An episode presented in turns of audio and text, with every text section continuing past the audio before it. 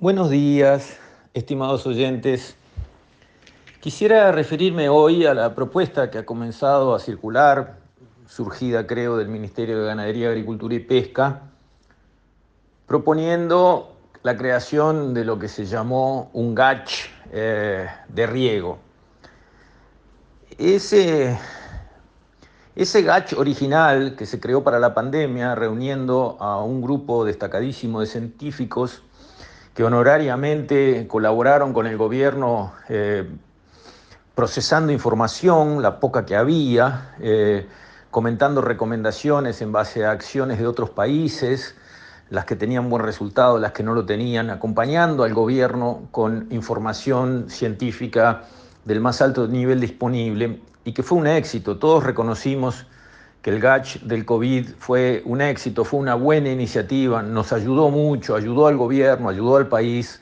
Después se deshilachó un poco cuando empezó, vamos a decir así, el roce entre el GACH, eh, que es científico, que empezaba a hacer propuestas que ya tenían más que ver con, eh, vamos a decir así, la parte de la economía y del funcionamiento del país, que son resortes exclusivos del gobierno y que entonces, bueno, si uno arma 10 equipos de esos, los 10 van a hacer recomendaciones distintas y empezaba a generarse, digamos, esa especie de mini enfrentamiento entre lo que el GACH decía que había que hacer y lo que el gobierno quería hacer, y ahí un poco entró el sistema en una zona gris que no, que no fue buena. Pero nadie duda del impacto positivo que tuvo el GACH y de la buena decisión del presidente de la calle de convocarlo y de escucharlo durante los momentos críticos de la pandemia. Bien, ahora, nada que ver con el problema de la sequía en el Uruguay, la falta de agua recurrente que tenemos, nada que ver. Yo creo que el GACH, el del COVID se juntó porque teníamos necesidad de información de altísimo nivel, muy escasa, porque de la pandemia no se conocía nada, y la necesitábamos muy rápido. Se nos estaba muriendo gente. Para eso se creó el GACH. En el caso de la sequía del riego es la situación opuesta. No es que no sabemos nada de eso, como pasaba en el COVID o casi nada, sino que sabemos muchísimo. De agua, de riego y todo eso, hay una información excelente disponible, situación opuesta con el COVID. Tampoco es algo que estemos en la urgencia de necesitamos eh, ya, ya, ya, ya, este, saber qué tenemos que hacer y, y cómo tenemos que manejar esta coyuntura, porque la pandemia podía, digamos, explotar y llevarse miles de vidas, como había pasado en otros países. La urgencia era extrema en el caso del COVID. En el caso de la sequía del riego, en absoluto. Esta sequía ya está perdida. Lo que necesitamos no es un GACH de riego. Las situaciones son absolutamente opuestas. En el GACH de COVID no sabíamos nada y había urgencia en saber y tomar decisiones. En el caso del riego y la sequía sabemos muchísimo y no tenemos urgencia en tomar decisiones porque esta sequía está perdida y para la próxima hay tiempo. Entonces, ¿qué es lo que se precisa? Un grupo de, personas de buena voluntad, con gran capacidad en su, en su expertise, en su, en su sector de conocimiento, que le presten horas gratuitas al gobierno para irse reuniendo y viendo a ver qué hacemos con el tema Río Uruguay. ¿Eso es lo que se precisa? Negativo. Eso no es lo que se precisa. Lo que se precisa, ya lo he dicho, lo publiqué en artículos, lo que se precisa en el tema agua en el Uruguay, lo publiqué diciendo que ponerle un turbo al agro uruguayo y eso es ponerle agua. ¿Qué es lo que se precisa? Hay que hacer lo mismo que hicimos con la forestación, donde también podíamos plantar árboles en Uruguay, y teóricamente sí, pero andarán, funcionarán, serán rentables, ¿qué hay que hacer? ¿Qué ley precisamos? Este, ¿Qué subsidios para arrancar precisamos con el concepto de la protección de la industria naciente para que arranque el volumen necesario como para que bueno, todo lo demás funcione y haya un motor propio que camine? ¿Y eso cuánto va a costar? ¿Y qué habrá que hacer con los impuestos? ¿Y esto? ¿Y el otro? Lo hicimos en la forestación. ¿Con qué se empieza? Con un plan maestro. ¿Qué quiere decir un plan maestro? Master plan para los anglosajones. Quiere decir un estudio a fondo hecho por gente profesional pagada contratada para hacerlo, con expertise a nivel internacional. No, no, no, cuatro amigotes acá que nos juntamos. No, consultoras de primer nivel internacional que siempre obviamente arman un equipo local de apoyo, con gente muy capacitada también. Ese equipo hace el plan maestro donde estudia, bueno, pero Uruguay puede ponerse a regar en serio, sí o no, porque en el fondo, bueno, se estudian los recursos hídricos del Uruguay que puedan estar sobrantes ahora, se ven, se ven los otros usos del agua, porque el agua no es solo para riego, el agua es para uso humano como prioridad, obviamente. ¿Para qué vamos a ir a regar qué si no tenemos agua en, una canilla en las ciudades? No, primero uso humanos, en todas partes del mundo es igual, hay que asegurarse de abastecer los consumos actuales y futuros de las poblaciones, primero, sin duda. Segundo, también hay necesidades industriales este, para el agua, porque obviamente las industrias necesitan agua y tienen que funcionar y agregan valor y, necesitan, perfecto. Y después el uso eh, del agua para riego, para potenciar la producción y estabilizarla, lo cual al país obviamente es algo bueno siempre y cuando los números económicos den. Eso es lo que estudia un pan maestro. ¿Hay con qué hacerlo? Como en la forestación. ¿Acá crece algún árbol? Y dijeron, no, la teca no crece. La balsa, la madera de balsa, que vale mucho en el mundo, no crece. Estas especies no, pero pino y eucalipto sí crecen. Ah, bueno, y crecen competitivamente y tienen condiciones y el clima y los suelos y esto. El plan maestro empieza a mirar técnicamente qué hay. Técnicamente, ¿hay agua suficiente para regar en Uruguay? ¿En todas las zonas es igual o hay zonas donde no? Acá no podemos ir con proyectos de riego masivos porque acá el agua no alcanza para todo y hay que poner prioridades. Ah, eso hay que estudiarlo, zona por zona. En algunas medidas se ha hecho. En algunas zonas, algunas cuencas se han estudiado previamente antes. Correcto, se toma ese insumo, si ya está logrado, y se toma información de ahí en el nuevo plan maestro, que tiene que ser nacional. Primero, ¿dónde tenemos agua para regar que está sobrando y se está perdiendo? Acá, acá, acá, acá. Donde tenemos agua, tenemos tierra cerca para ponerle esa agua y producir más kilos de lo que sea y más estables, acá, acá, acá, acá. Bien, una vez que tenemos eso, ¿qué hay que hacer para que esto suceda? Para que estas zonas usen esa agua que sobre y la pongan arriba de la tierra para que produzca el doble más estabilizado. Bueno, hay que hacer tales inversiones, algunas son prediales, otras son regionales, hay que montar todos estos equipos, hay que, eso implica importarlos, capacitar gente, hay que entrenar gente para regar, hay que hacer esto, todo eso cuesta plata. ¿Cuánta plata?